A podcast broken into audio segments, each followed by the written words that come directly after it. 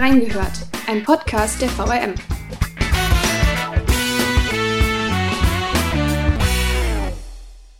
Für ihr Digitalprojekt ist Lea Hellbach gleich zweimal geehrt worden.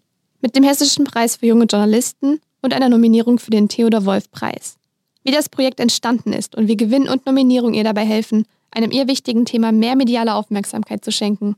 Wir haben reingehört. Hallo und herzlich willkommen zu einer neuen Folge von Reingehört. Mein Name ist Laura Haaf und bei mir ist heute, ihr kennt sie schon, Lea Hellbach, ehemalige Volontärin beim Wiesbadener Kurier, Reingehört Moderatorin und jetzt Editorin am Print Hub in Wiesbaden und Reporterin in der Lokalredaktion. Lea hat mit ihrem Digitalprojekt Dissoziative Identitätsstörung DWG im eigenen Kopf einen Preis gewonnen und deswegen sind wir auch heute hier und sie ist für einen zweiten Preis nominiert. Sie ist zweite nach Philipp Dorillo, die für den Hessischen Preis für junge Journalisten ausgezeichnet wurde und damit eben die zweite aus der Reingehört-Runde. Hallo Lea. Hi. Erstmal nochmal herzlichen Glückwunsch äh, von der Reingehört-Runde. Von mir hast du es schon ein paar Mal gehört. ähm, wie fühlt sich das denn an, einen Preis in der Tasche und für einen zweiten nominiert? Ja, erstmal vielen Dank für die Glückwünsche und äh, natürlich fühlt sich das gut an. also ist, äh, ich habe damit überhaupt nicht gerechnet. Es war eine totale Überraschung. Ich habe ja von der Nominierung zuerst erfahren und dann, ich glaube, zwei Wochen später von ähm, dem Hessischen Preis für junge Journalisten. Und ich habe mich natürlich über beides total gefreut. Also es ist ja nicht selbstverständlich und es ist ja auch nicht alltäglich, ähm, sowas zu gewinnen. Und war auf jeden Fall ein schönes Gefühl. Du hast jetzt schon gesagt, du hast zuerst die Nominierung für den Theodor Wolf Preis bekommen und danach für den anderen Preis erfahren, dass du den gewonnen hast. Genau. Und du durftest das zweite gar niemandem erzählen. Wie war das denn so? Ja, das, also ich habe den Anruf bekommen und äh, dort wurde mir gesagt, dass es noch inoffiziell ist und dass äh, die Pressemitteilung dazu tatsächlich auch erst an dem Tag der Verleihung sozusagen rausgeht, also an dem Tag, an dem der Sommerempfang vom Verband Hessischer Zeitungsverleger war. Ja, es war natürlich ein bisschen schwierig, nichts zu sagen. Also das äh, ist ja klar. Aber ich glaube, ich habe es gut hinbekommen, den Mund zu halten. Ja, seit Beginn der Corona-Pandemie war es ja das erste Mal, dass es jetzt wieder so in der Form stattgefunden hat. Bei Philipp Dorillo war es damals so, dass es ein bisschen kleiner war, er auch niemanden mitnehmen durfte. Also vor allen Dingen halt einfach diese Preisverleihung gewesen ist. Diesmal hat es stattgefunden mit großem Empfang und Buffet. Ich war ja selbst dabei, aber wie ist es denn, wie würdest du es nach außen erzählen für die Zuhörer und Zuhörerinnen? Ja, genau. Also es war äh, dieses Mal wieder komplett in Präsenz, waren auch viele, viele Leute da. Ähm, du ja auch als meine Begleitung. und ja, wie war das? Also wir, wir kamen da an und ähm, haben erstmal gewartet mit einem, mit einem Säckchen, bis auch die ganzen Politiker aus dem Hessischen Landtag da waren, die auch dazu gekommen sind. Und dann durften wir in den Raum rein. Wir waren im Dorint Hotel in Wiesbaden. Äh, der Raum war natürlich schon schön vorbereitet mit gedeckten Tischen für das Buffet. Also es war wirklich, wirklich sehr schön. Daraufhin folgte eine Rede von ähm, dem Präsidenten des Verbands Hessischer Zeitungsverleger und danach von äh, Volker Bouffier. Und dann aber auch schon sozusagen die Preisverleihung. Also es gab äh, zwei Gewinner, einen für Print und einen für Online. Ich habe den Online-Preis gewonnen und ähm, daraufhin folgten zwei Reden von zwei Personen aus der Jury auf uns sozusagen. Und ja, dann haben wir die Urkunden entgegengenommen und die äh, wirklich schönen Blumensträuße. Und danach war es eigentlich ein nettes Zusammensein, äh, ein bisschen was essen, äh, was trinken, Gespräche mit Kollegen und einfach mal ein bisschen Kontakte knüpfen, was ja in der Corona-Pandemie leider überhaupt nicht möglich war. Und es war echt mal wieder schön, ähm, sowas live mitzuerleben. Und es war eine von äh, Volker Bouffiers letzten Reden. Ja. Da haben wir natürlich auch eine Folge zu. Also könnt ihr euch gerne anhören mit äh, Julia Di Biasi und Sascha Kircher. Werde ich in die Shownotes packen.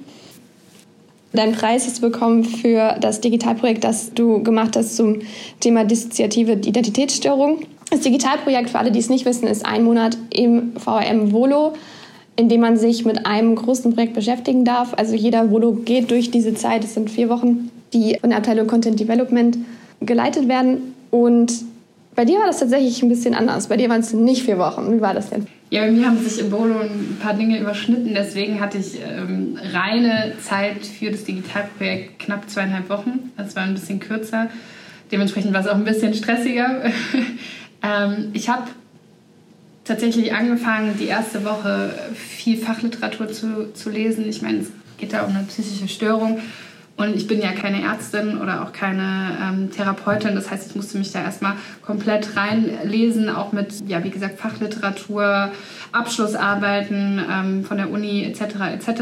Habe dann ähm, während dieser Woche, in der ich mich eingelesen habe, auch äh, gleichzeitig eine Protagonistensuche betrieben, was gar nicht so einfach war. Man kann sich vorstellen, das ist äh, eine schwerwiegende äh, psychische Störung und äh, dementsprechend musste man erstmal jemanden finden, der auch mit Bild und äh, mit Namen und ähm, bei mir ja in dem Fall sogar mit Video vor die Kamera geht und auch in die Öffentlichkeit geht.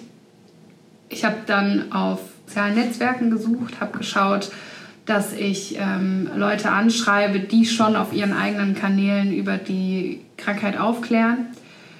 Habe dann auch meine Protagonistin gefunden, die Elena, und bin mit der auch sehr glücklich gewesen. Die, die war wirklich toll, die hat für, über alles Auskunft gegeben.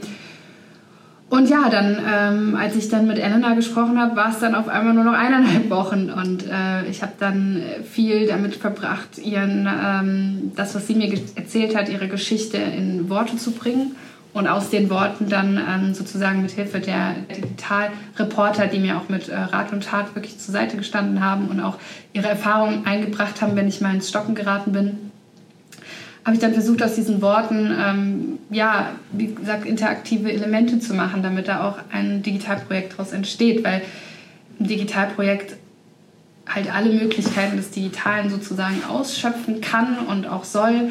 Und genau, das war dann so die zweite Woche und natürlich auch die Expertengespräche. Ich habe mit einem Arzt gesprochen aus Mainz und mit einer Therapeutin aus Wiesbaden, die mir dann natürlich noch ein bisschen über das Krankheitsbild und die Therapie erzählt haben und sozusagen Elenas Geschichte mit Fachinfos angereichert haben. Wie viele Stunden Arbeit pro Tag waren das etwa in der Zeit? Es waren mehr als acht, sagen wir es so. Und wie früh stand das Thema für dich fest? Du hattest gesagt, du hast, also hast ein Video gesehen, in dem das aufgegriffen wurde vorher. Genau, also tatsächlich habe ich schon, ich würde sagen, ein Jahr, eineinhalb Jahre vor meinem Digitalprojekt auf YouTube eine Betroffene entdeckt, die über die Krankheit aufgeklärt hat, eine Engländerin. Und habe mich dann einfach aus eigenem Interesse so ein bisschen durch ihre Videos geklickt und habe gedacht, wow, also ich selber hatte ein total falsches Bild von dieser Krankheit und ähm, habe dann auch immer weiter gemerkt, dass in den Medien, ich meine, viele von uns werden den Film Split kennen, dass die Krankheit einfach völlig falsch dargestellt wird. Und habe mir dann gedacht, dass es eigentlich ein schönes Thema wäre. Ich wusste damals ja schon, dass ich irgendwann dieses Digitalprojekt machen muss und habe mir dann schon gedacht, es wäre eigentlich eine gute Möglichkeit, um darüber aufzuklären und mit einfach interaktiven Elementen die User auch mitzunehmen auf eine Reise sozusagen durch diese Krankheit, um auch zu zeigen, dass Betroffene ein ganz normales Leben führen können. Natürlich haben sie Einschränkungen, aber es ist nicht so, dass sie, wie gesagt, kein normales Leben führen können. Und das wollte ich damit so ein bisschen zeigen. Genau, so kam das. Am Anfang von dem Digitalprojekt Monat steht ein Pitch, in dem man dann mit verschiedenen KollegInnen aus der Abteilung zusammensitzt und eben das Thema kurz vorstellt. Hattest du da auch andere Themen vorbereitet oder war es für dich klar, dass du das machen willst? Also es war eigentlich für mich klar, dass ich das am liebsten machen würde. Natürlich, da ich wusste, dass ich nur zweieinhalb Wochen Zeit habe, was ein bisschen schwierig und das wusste ich natürlich schon vorher. Ich hatte da ähm, mein Digitalprojekt kurz vor Halloween entstanden ist, zweite Idee gepitcht, dass man was über äh, Horrorfilme machen könnte und wie Horrorfilme bei uns funktionieren, warum wir das, den Grusel so toll finden, warum wir das schauen, obwohl wir irgendwie ja, zusammen gekauert auf der Couch sitzen. Das war sozusagen mein zweites Thema. Aber die Kollegen waren ähm, sehr von der Idee begeistert, über die äh, dissoziative Identitätsstörung etwas zu machen. Und äh, so sind wir dann im Endeffekt doch bei meinem Wunschthema gelandet. Zum Glück. Sehr gut, ja was ja dann auf jeden Fall mit der Protagonistin steht und fällt. Also wenn genau. man da niemanden findet, dann kann man es natürlich auch nicht auf die gleiche Art und Weise aufziehen. Stimmt, ja. Was waren andere Hürden, abgesehen von der Suche nach jemandem geeigneten? Es ist natürlich ein sehr schwieriges Thema. Man muss sagen, eine dissoziative Identitätsstörung entsteht nur, wenn ähm, Betroffene im Alter von maximal sechs bis acht Jahren schwere wiederkehrende Traumata erleben. Das bedeutet natürlich, war auch die Geschichte von meiner Protagonistin schwierig sich anzuhören. Man kann sich vorstellen, was da passiert sein muss. Sie, hat, sie selbst hat nicht drüber gesprochen, aber natürlich war auch in der Fachliteratur von sehr vielen Beispielen die Rede, ähm, ja, die man erstmal runterschlucken muss. Und gerade wenn man sich solche schwierigen Themen aussucht, muss man erstmal für sich selber auch nochmal durchatmen und auch diese Geschichten für sich selbst verarbeiten. Es ist auch als, als Journalist natürlich nicht einfach. Und auch ein bisschen den Abstand wahren. Und das halt nicht abends, wenn man den Laptop zuklappt, immer noch in seinem Kopf haben, sondern versuchen, das dann rauszulassen. Das war natürlich auch eine Hürde. Und dann, wie gesagt, ich bin keine Ärztin. Ich musste irgendwie dieses Krankheitsbild für äh, die Userinnen und User verständlich darlegen. Und das war natürlich auch schwierig. Da haben mir die, die Experten sehr geholfen. Du hattest kurz vorher ja diese Serie zur Gewalt in Paarbeziehungen gemacht ja. mit der Julia. Hat dir das auch geholfen, dass du da schon die Erfahrung hattest, wie man mit harten Themen umgeht? Ja, auf jeden Fall. Also ich will nicht sagen, dass es eine Routine-Sache ist, aber man merkt natürlich, je häufiger man an solche Themen rangeht, dass man es besser abschalten kann und dass man es besser verarbeiten kann und nicht so sehr mit nach Hause nimmt. Die ähm, häusliche Gewaltreihe war natürlich auch schwierig. Ich hatte, ähm, wir haben ja auch dazu eine Podcast-Folge gemacht, äh, da kann man das nochmal ein bisschen genauer nachhören. Ich hatte eine, einen Teil der Serie, in dem ich mit einer Betroffenen von häuslicher Gewalt gesprochen habe und sozusagen da schon mal sowas mitgemacht habe, sich solche Geschichten anzuhören und auch mal persönliche Geschichten anzuhören. Das ist immer was anderes, als ob man davon liest oder ob man der Person gegenüber sitzt und mit ihr spricht. Hast du da Empfehlungen für junge JournalistInnen, wie man an so Themen drangeht? Ich glaube, es ist wichtig, das gewisse Fingerspitzengefühl einfach mitzubringen. Und für mich hat es geholfen, die Betroffenen einfach erzählen zu lassen, erstmal sie, sie erzählen zu lassen und einfach zuzuhören und ja, mir im Vorfeld halt schon Gedanken darüber zu machen, dass es einen selbst auch treffen könnte. Und ähm, es ist auch nicht schlimm, wenn man danach noch darüber nachdenkt. Man sollte es halt einfach nur nicht zu nah an sich, an sich ranlassen. Deine Protagonistin Elena hat ein interessantes Bild gefunden, wie sie ihre Krankheit beschreibt, was du dann auch in den Titel mit aufgenommen hast, die WG im eigenen Kopf. Wie hast du dieses Bild mit Story-Elementen mit digitalem Storytelling in deinen Artikel integriert? Also Elena hat von einem Korridor gesprochen und ähm, jede Persönlichkeit, jeder Anteil hat sozusagen ein eigenes Zimmer. Ich habe dann äh, versucht mit äh, einem Mediengestalter zusammen, wir haben ein, ein Bild von einem Korridor mit Türen, hat er mir äh, kreiert und ich habe dann mit einem äh, Webtool sozusagen äh, die Türen öffnen lassen. Also die User können auf die Türklinke klicken und kommen dann in das Zimmer von den äh, jeweiligen Anteilen rein, äh, können sozusagen die Bewohner der WG kennenlernen. Und dieses, dieses Türenelement habe ich immer wieder eingebaut. Das war sozusagen ein wiederkehrendes Element, an dem sich die Userinnen und User entlanghangeln können. Ähm, in verschiedenen Themen. Also beim ersten Mal kannst du die Bewohner kennenlernen, ähm, beim zweiten Mal geht es dann sozusagen daran, was gibt es noch für Räume. Elena beschreibt es als Gemeinschaftsräume, in denen Dinge aus dem Alltag diskutiert werden, in denen auch Anteile untereinander sprechen können. Es gibt Kinderzimmer für Kinderanteile, es gibt aber auch verschlossene Türen, äh, in die Elena nicht hineingucken kann. Also es ist äh, beziehungsweise Fiona nicht hineingucken kann, denn ich habe mit Fiona gesprochen. Also es ist ein bisschen kompliziert. ich habe mit, dem, ähm, mit der Persönlichkeit bzw. mit dem Anteil Fiona gesprochen. Sie ist, man nennt das der Host des Systems. Das bedeutet, sie ist einfach am häufigsten präsent. Das bedeutet aber nicht, dass sie die Hauptfigur ist. Das ist ihr sehr wichtig.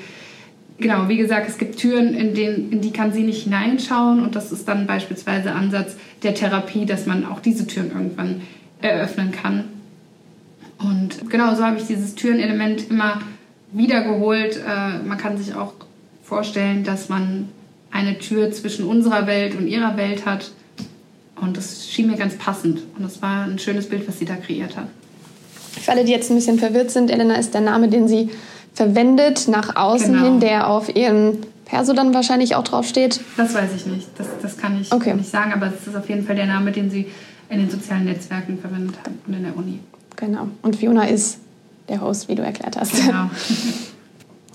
Was war so das, was dich am meisten erstaunt hat von den ganzen Elementen? Also es gab da ein sehr präsentes Bild, was jetzt auch in der Preisverleihung direkt genannt wurde, war das Video. War das für dich auch so was, was dir mit am meisten geblieben ist? Also das Video war schon faszinierend. In dem Video zeichnet sie mit zwei Händen gleichzeitig unterschiedliche Motive.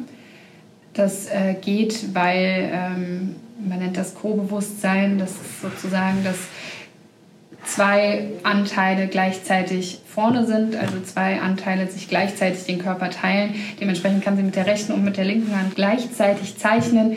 Das ist schon sehr beeindruckend. Also das ist wirklich toll. Was mich am meisten beeindruckt hat, ähm, waren allerdings die Handschriften. Äh, sie hat mir Bilder von ihren Uni-Aufzeichnungen und aus ihrem Tagebuch geschickt, wo man wirklich sehen kann, dass mit verschiedenen Handschriften geschrieben wurde. Also man sieht wirklich deutliche Unterschiede und das war schon, schon beeindruckend. Also, dass man wirklich sagen kann, dass jeder Anteil, jede Persönlichkeit, jede Identität einfach ihre eigene Art hat, ihre eigene Handschrift, ihre eigene Art zu sprechen. Und jetzt mit dem Preis, den du schon gewonnen hast, mit dem, für den du nominiert bist, würdest du sagen, ist dein Ziel, eben diese Krankheit präsenter zu machen und zu zeigen, dass es halt eine sehr, sehr falsche Annahme davon gibt in der Gesellschaft, dass du das erreicht hast? Ich hoffe. Aber ich habe auf jeden Fall erreicht, dass es mehr Aufmerksamkeit bekommt. Und ähm, das war mir, war mir sehr wichtig.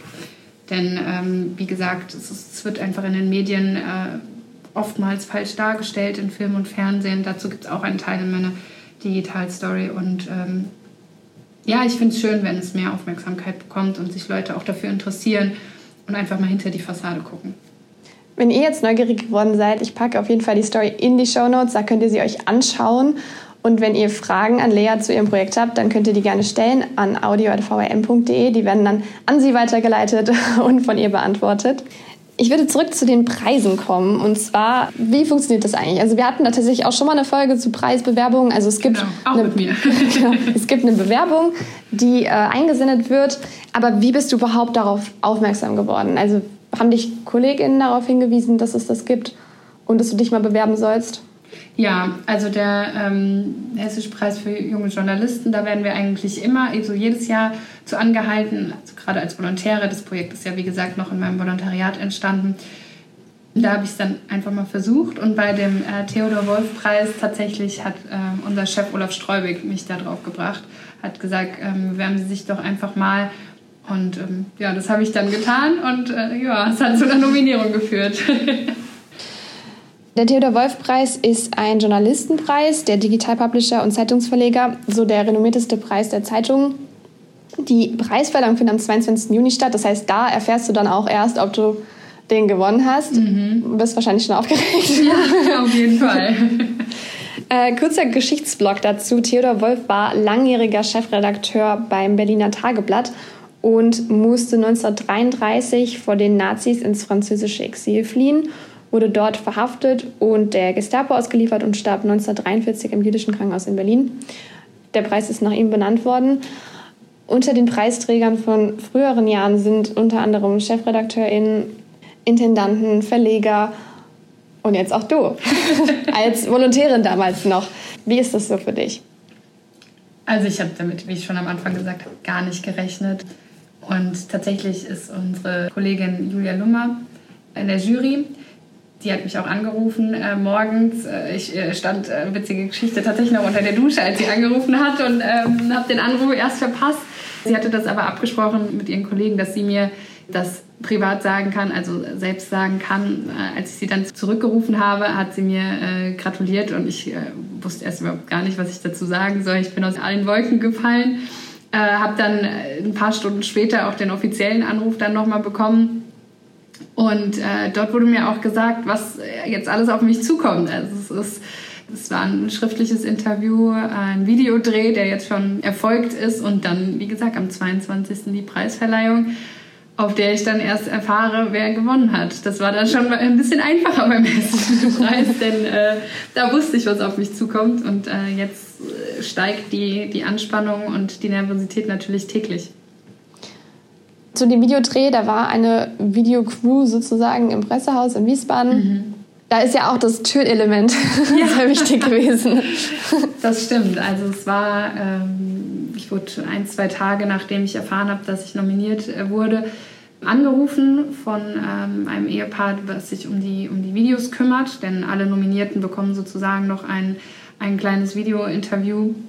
Ja, wie war das? Also normalerweise stelle ich ja die Fragen. äh, auf der anderen Seite zu sein war natürlich äh, aufregend. Ich habe die Fragen zwei, drei Tage vorher bekommen. Wir haben dann äh, ein Video-Interview geführt und äh, viele Schnittbilder gemacht. Und unter diesen Schnittbildern ist auch das Türenelement wieder aufgetaucht. Das bedeutet, äh, wir haben oft gefilmt, wie ich durch Türen gehe. und ich glaube, am Ende wird es ein ganz cooles Ergebnis werden. Wo wird man das Video sehen? Das wird auf YouTube äh, veröffentlicht ähm, und es wird in kürzeren Versionen auch auf der Preisverleihung gezeigt und dann noch später auf der Website. Weißt du schon, wann es veröffentlicht wird? Ja, nee, noch nicht. Okay. Das wird jetzt nach und nach äh, veröffentlicht, alle Nominierten, wie so ein kleiner Countdown. Das wurde wohl, ähm, also während Corona wurde das eingeführt, als es keine Vor-Ort-Preisverleihung mhm. geben konnte. Und ähm, es ist gut angekommen und deswegen wird das wohl jetzt so beibehalten. Dann sind wir auf jeden Fall sehr gespannt auf das Video, sind äh, sehr gespannt auf die Preisverleihung, auf das Ergebnis. Und wir wünschen dir sehr, sehr viel Glück natürlich von reingehört. Dankeschön. Und wenn ihr jetzt, wie gesagt, noch Fragen habt, dürft ihr die gerne stellen an audio.vm.de. Wir sind in der nächsten Woche wieder da mit einer Folge zur AWO. Also lohnt sich auf jeden Fall dran zu bleiben. Bis dahin eine gute Zeit und tschüss. Tschüss.